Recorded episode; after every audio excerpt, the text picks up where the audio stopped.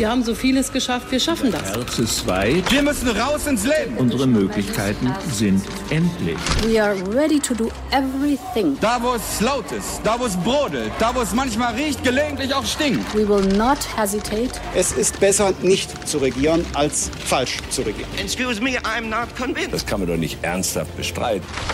Hauptstadt das Briefing mit Michael Brücker und Gordon Ripinski.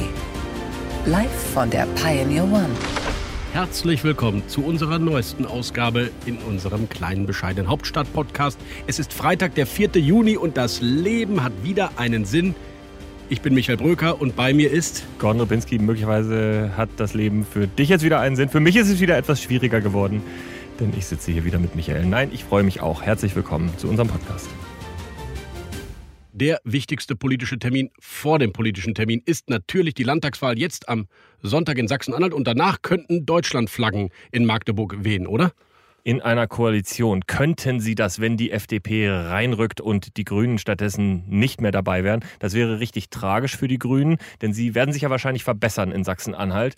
Und eben trotzdem ist es nicht sicher, dass sie mit dabei sind in der Koalition. Ich habe das Gefühl, die Strategie der CDU ist es natürlich gerade das. Rainer Haseloff will eigentlich den eigenen Truppen zeigen, wir können auch ohne die Grünen und die richtig schön raushalten, die Partei, die jetzt gerade in Deutschland so einen Hype erlebt. Genau, und die FDP würde natürlich an der Stelle der Grünen gewinnen. Die FDP rückt dann etwas mehr in die Position der Partei, um die es auf einmal geht, die wichtiger wird. Also, da steht eine ganze Menge auf dem Spiel, auch wenn es gerade darum geht, was ist die oppositionelle Alternative, nicht nur in Sachsen-Anhalt, sondern eben auch im Bund. Und die FDP rückt ja da im Moment immer weiter auch an die Grünen ran, hat ja sogar gleichgezogen mit der SPD. Das sind die Bundesumfragen und in Sachsen-Anhalt hat die FDP 8 Prozent, ähm, ist äh, bei der letzten Landtagswahl vor fünf Jahren knapp an der 5-Prozent-Hürde gescheitert. Ähm, es hätte ja auch ein kleines sozialliberales Signal, so eine Deutschlandkoalition, oder? Wie steht die SPD dazu? Ja, das Signal wäre da äh, für die SPD. Andererseits könnte man auch sagen, wäre es attraktiv, sich mit den Grünen zusammenzubinden, auch mit Blick auf die Bundestagswahl. Aber vielleicht ist so eine Deutschland-Koalition für die SPD auch gar nicht so uninteressant. Die Älteren erinnern sich, einst hat sie auch mal den Ministerpräsidenten in Sachsen-Anhalt gestellt. Jetzt steht sie auch nur noch bei 10 Prozent. Aber sie könnten sich natürlich in einer Koalition mit CDU und mit FDP auch als das linke Gewissen präsentieren und hätte vielleicht sogar eine sichtbarere Rolle als in der Kenia-Koalition bisher. Man muss sich ja Armin Laschet im Moment wirklich als den glücklichsten Politiker Deutschlands vorstellen. Die Grünen äh, stolpern durch den Wahlkampf. Plötzlich ist auch eine Machtoption äh, in Sachsen-Anhalt wieder möglich. Eigentlich hatte er die Niederlage dort ja schon eingepreist. Ja, und dann hast du noch die Debatte um Max Otte, den Vorsitzenden der Werteunion. Was für ein Geschenk für Armin Laschet, dass dann auch noch wirklich so eine, ja, noch nicht mal umstrittene, sondern so eine eindeutig zu weit außerhalb des Spektrums stehende Figur wie Max Otte der Vorsitzende der Werteunion wird und sich somit diese Vereinigung quasi nichtig macht. Dazu kommen wir später noch. Heute ist unser Hauptthema aber nicht die SPD, nicht die Werteunion, nicht die CDU, auch nicht Armin Laschet, sondern wir reden über die Grünen. Die Grünen, die einen Hype erlebt haben, die äh, mit Annalena Baerbock als Kanzlerkandidatin an der CDU, an Armin Laschet vorbeigezogen sind und jetzt auf einmal in den letzten Wochen durch ein paar Fehler, durch ein paar unglückliche Situationen, aber auch durch genauere Betrachtung ein bisschen wieder verloren haben.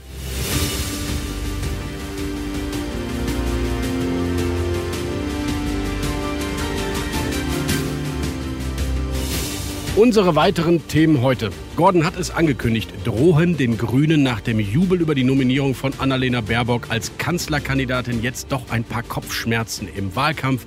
Wir reden über den sanften, aber doch spürbaren Niedergang der Grünen der letzten Wochen. Und ich spreche mit demjenigen, der genau diesen sanften Niedergang wieder in einen Aufschwung umverwandeln muss. Das ist nämlich Michael Kellner, der Bundesgeschäftsführer der Partei.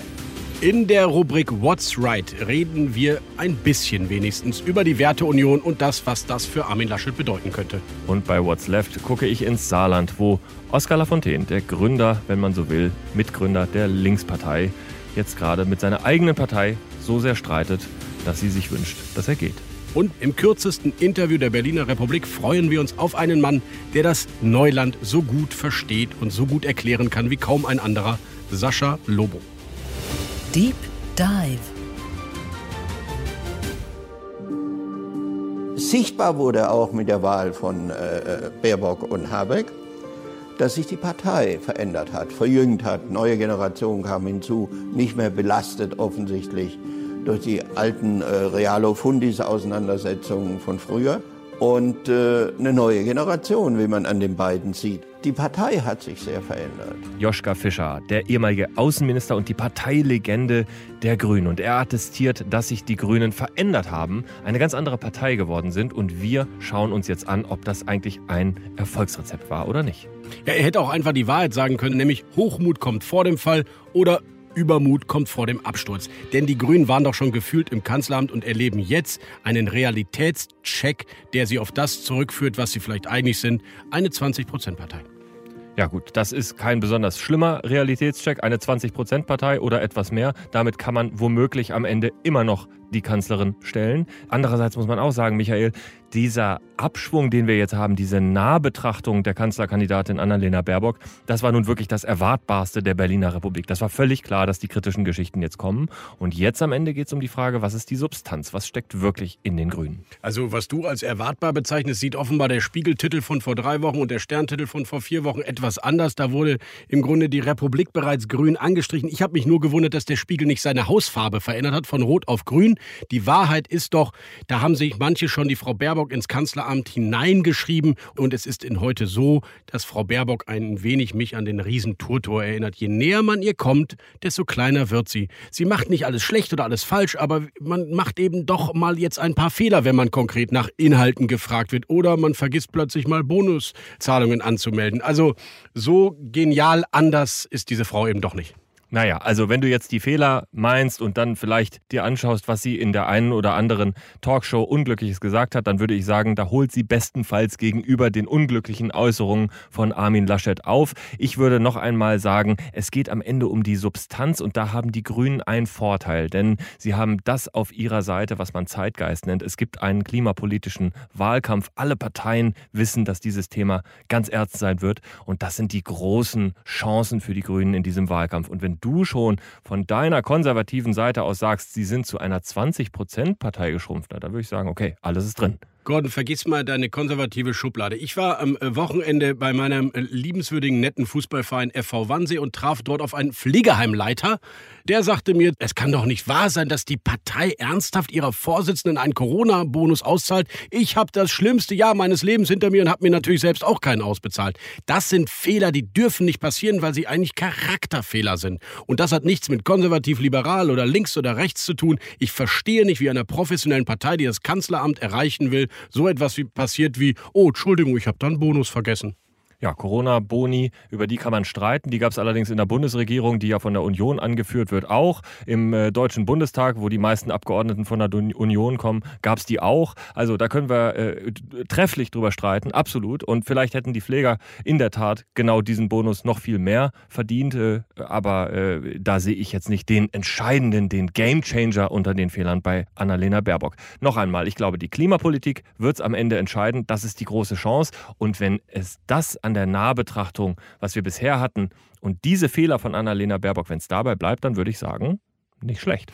Ich bleibe bei Frau Baerbock und den Scheinwerfern, die sie jetzt erst richtig ausleuchten. Neulich beim WDR, Außenpolitisches Forum. Eigentlich ihr Metier. Sie kann Europapolitik, sie kann Außenpolitik. Einfache Frage, Frau Baerbock, wo erleben Sie eigentlich Europa im Alltag? Das war Ihre Antwort. Morgens beim Stecker in die Steckdose stecken, dass es Normungen gibt und man nicht tausend verschiedene Stecker haben muss. Also selbst die Vereinheitlichung der Stecker hat sie nicht wirklich drauf. Also naja, sattelfest ist anders. Ja, in der Tat eine kuriose Einlassung. Äh, den äh, Punkt gebe ich dir gerne. Aber die interessante Frage ist doch, und das ist ja auch eine Streitfrage bei den Grünen, wie man sich in der Außenpolitik aufstellt. Ne? Da haben wir gerade die Debatte um die Ukraine und um die Verteidigungswaffen, die man liefert oder nicht liefert, von Robert Habeck erlebt. Und da würde ich sagen, das ist eine schmerzhafte Debatte für die Grünen, die sie aber im linken Spektrum viel ehrlicher führen als zum Beispiel die SPD und die Linkspartei. Die Linkspartei sagt, sie ist ganz raus und damit ist sie regierungsunfähig die SPD eigentlich kommt ja aus einer Bundeswehrverankerung, aus einer Westverankerung, äh, die äh, wendet sich auch immer weiter ab. Und die Grünen, klar, die kämpfen mit sich, aber sie tun das wenigstens. Da hast du völlig recht. Ich finde den Umgang, den inhaltlichen Umgang mit diesen großen strittigen Fragen, der ist bei den Grünen ehrlich, der ist authentisch, der ist vital, völlig richtig. Ich sage ja nur, der Hype, der um sie gemacht wurde, der ist sehr schnell verflogen und wir erleben jetzt eine Gesundschrumpfung. Und warte doch mal ab, Gordon, wenn wir jetzt den Parteitag haben, BDK heißt der ja bei den Grünen, da sind 3000 Änderungsanträge, aus denen eigentlich der linke Geist in jeder Zeile zu lesen ist. Ich bin gespannt, wie die pragmatisch orientierten Robert Habeck und Annalena Baerbock daraus Kompromissangebote machen, die nicht das zeigen, was Gabor Steinger, der neulich geschrieben hat, und er hat übrigens Heiner Geißler zitiert, dass die Grünen eigentlich eine Melonenpartei sind, außen grün und innen rot. Ja, ich glaube, wenn es darum geht, dass die Grünen so wie auch die SPD das Thema Soziales und Klimaschutz miteinander verbinden, dann kannst du äh, die meinetwegen Melonenpartei nennen, ja oder nein. Ich glaube, beide Themen müssen zusammengehen. Das wissen die Grünen auch. Natürlich kannst du nicht den CO2-Preis beispielsweise unendlich erhöhen und dann einfach sagen, okay, dann ist Klimaschutz eine soziale Frage geworden. Also das können sie natürlich nicht machen. Deswegen ist die soziale Frage bei denen im Programm natürlich auch wichtig und pointiert. Aber Michael, ich würde sagen, wir fragen mal eine, die wirklich Ahnung hat, was auf der Bundesdelegiertenkonferenz passieren könnte.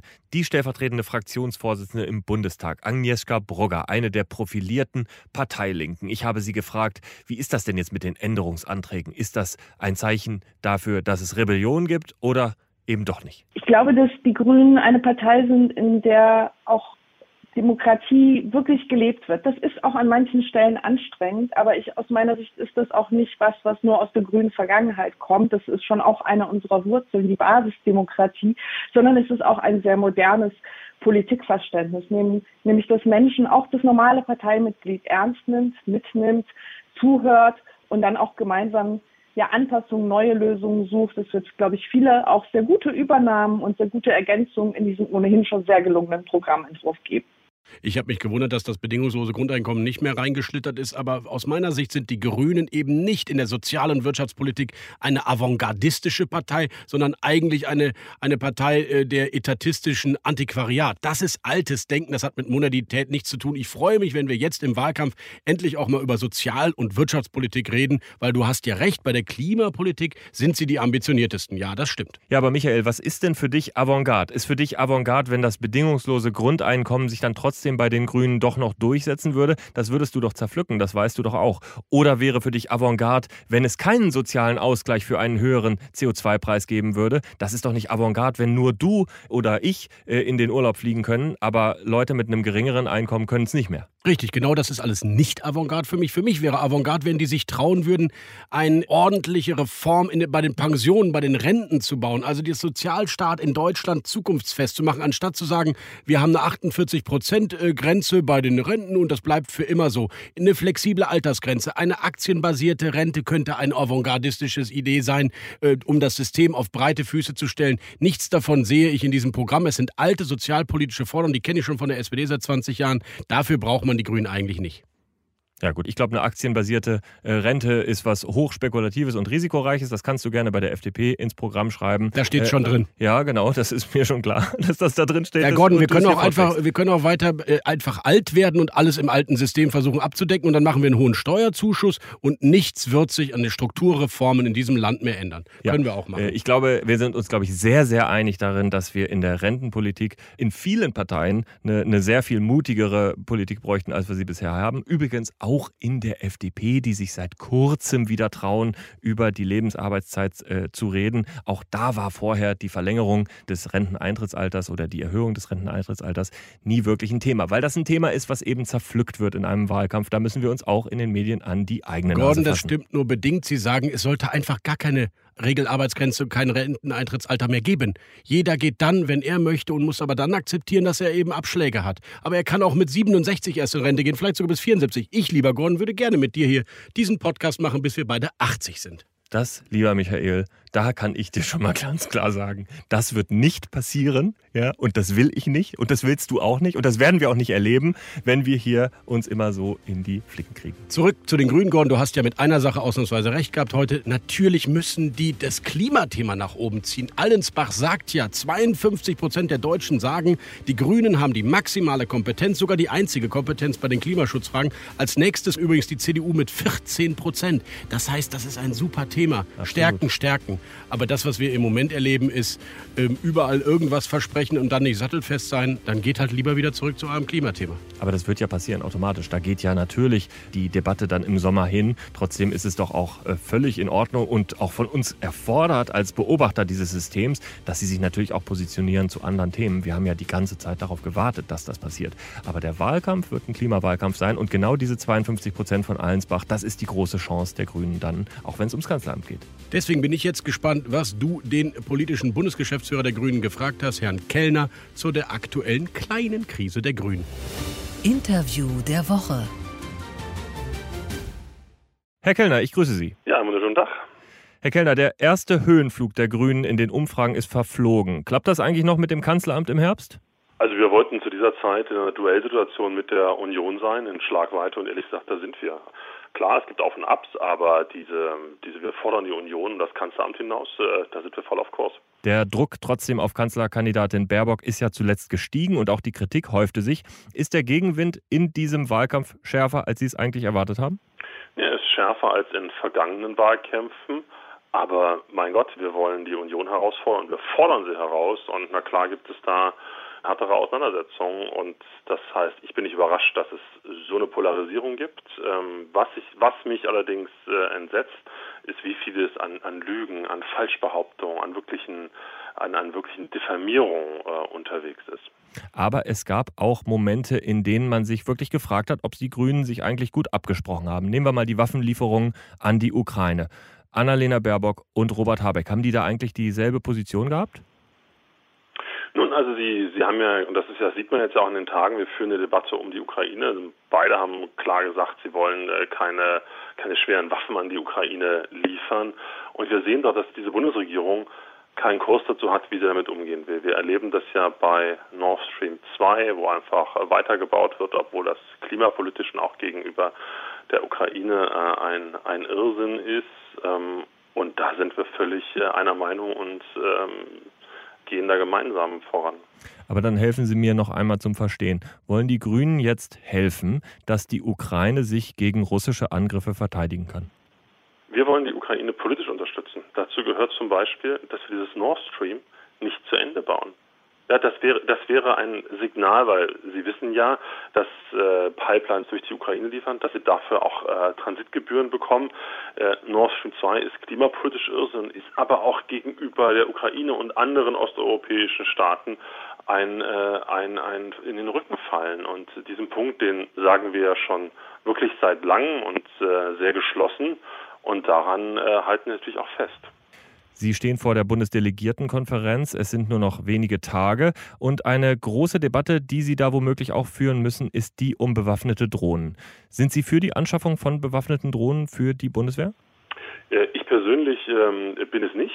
Ja, aber wir sind eine, wir sind eine, eine lebendige Partei. Ja, und wir diskutieren. Und ich, ehrlich gesagt, ist da auch Aufgabe von einer Partei, dass unterschiedliche Meinungen in einer Partei da sind, dass sie dass sie ähm, sich darüber austauschen und am Ende der Parteitag auch eine Entscheidung trifft. Ich meine, das ist doch ein Wesen von einer, von einer Partei, die, die lebendig ist und miteinander ringt und diskutiert. Mhm. Ähm, es gibt ebenfalls eine große Debatte um den CO2-Preis. Sie wollen ja 60 Euro in der Parteispitze, Aktivisten wie Jakob Blasel das Doppelte. Kommen Sie da den Jungen entgegen? Also wir, wir haben da einen klaren Vorschlag gemacht und auch da ist es so, der Parteitag muss am Ende ähm, muss am Ende entscheiden. Aber da haben wir sehr bewusst äh, klar gesagt, was für einen Pfad wir einschlagen. Sehr deutlich gesagt, das muss einhergehen mit einem äh, sozialen Ausgleich und äh, wir halten an den 60 Euro fest.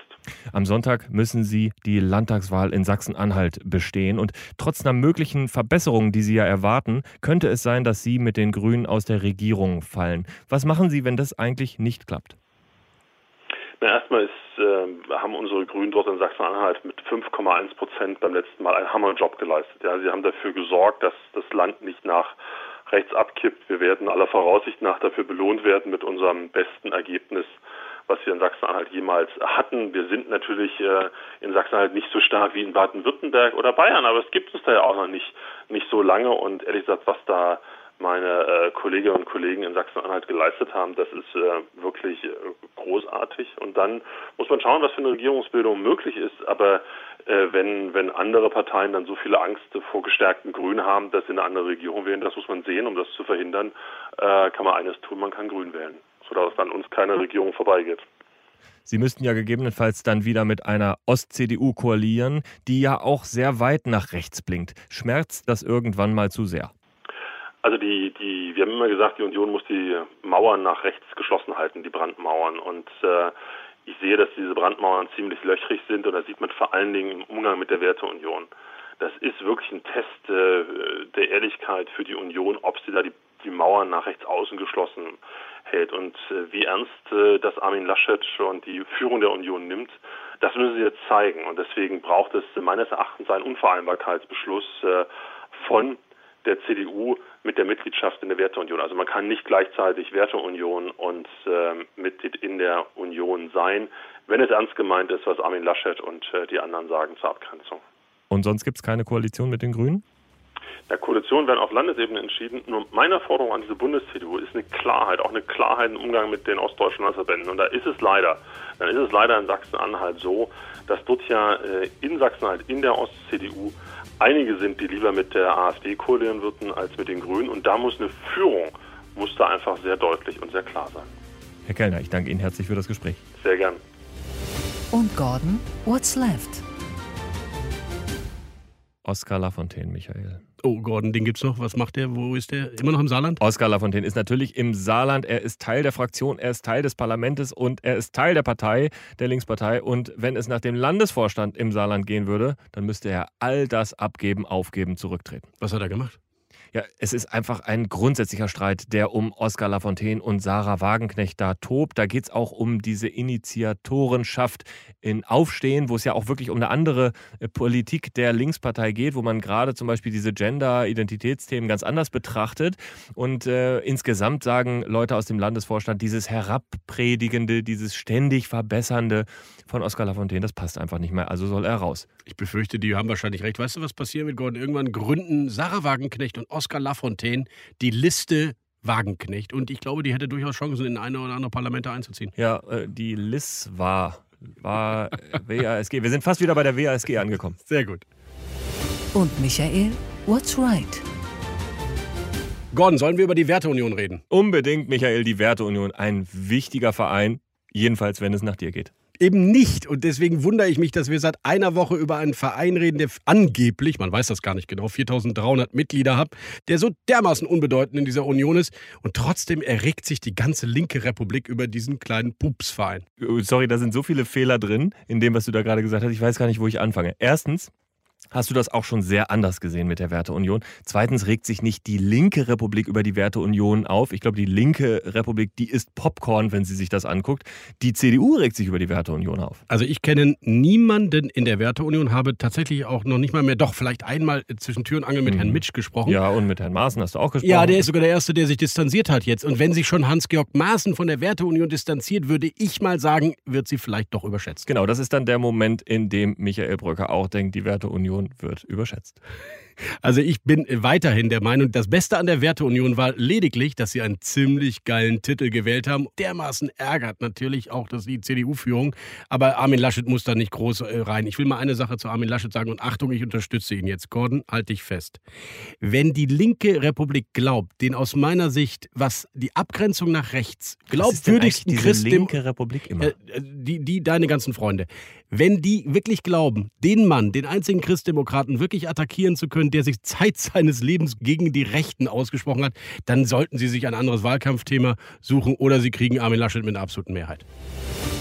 What's next? Überraschung, Gordon, nächste Woche im MPK. Und die MPK, die wird sich natürlich wieder um ein Thema kümmern, allerdings äh, nur an Platz 4. Ja, also ganz verrückt, aber irgendwie Tagesordnungspunkt 4 und uns liegt selbstverständlich die vorläufige Tagesordnung vor, ist Corona. Ja, es ist Wahnsinn. Und davor kommt Europas Zukunft, die Rundfunkthemen, die Entwicklungszusammenarbeit, das Zielbild Registermodernisierung, Ja. der Wissenschaftsrat. Top Corona ist 142, vorbei. das finde ich hochinteressant. Das Zielbild Registermodernisierung, da muss man am Ende, vielleicht wird Corona und die aktuelle Lage auch zu Protokoll gegeben. Ohne Diskussion. Gordon, das wäre für unseren Podcast vielleicht auch mal schön. Ab. Wir haben einen Podcast ohne Corona gemacht. Ist dir das gerade aufgefallen? Wahnsinn. Es ist, es ist wirklich vorbei, die Pandemie. Ich möchte einen Antrag stellen. Ich wünschte mir, liebe Zuhörerinnen und Zuhörer, und damit sind wir ja schon bei einem Fastende dieses Podcasts, dass wir auch einmal ein Audio, nicht nur ein Audio, sondern auch ein Video von diesem Podcast machen. Denn, liebe Zuhörerinnen und Zuhörer, Gordon Ripinski hat ein exzellentes lilafarbenes Pioneer-Shirt an und es steht ihm wirklich gut. Ich werde ein Foto posten, schauen Sie es an. Ja, und äh, wer Pionier wird, der kann diese, diese Bilder dann.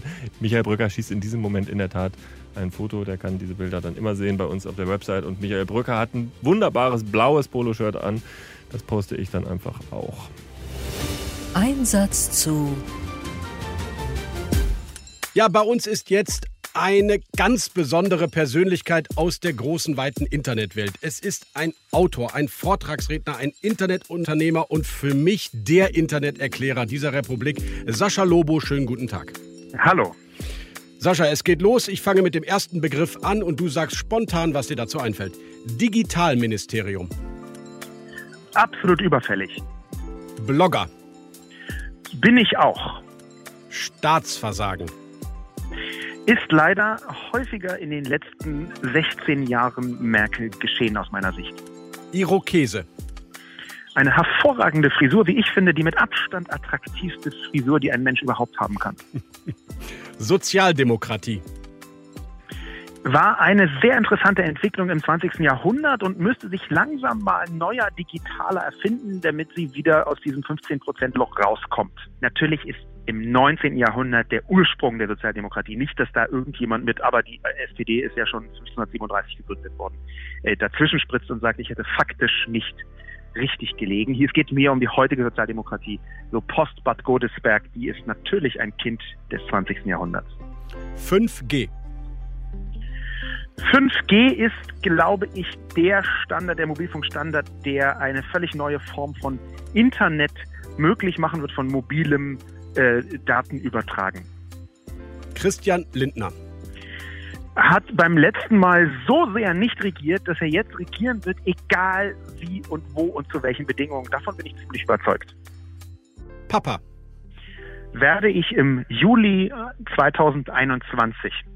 Ein würdevoller Abschluss. Vielen Dank, Sascha Lobo. Fantastisch.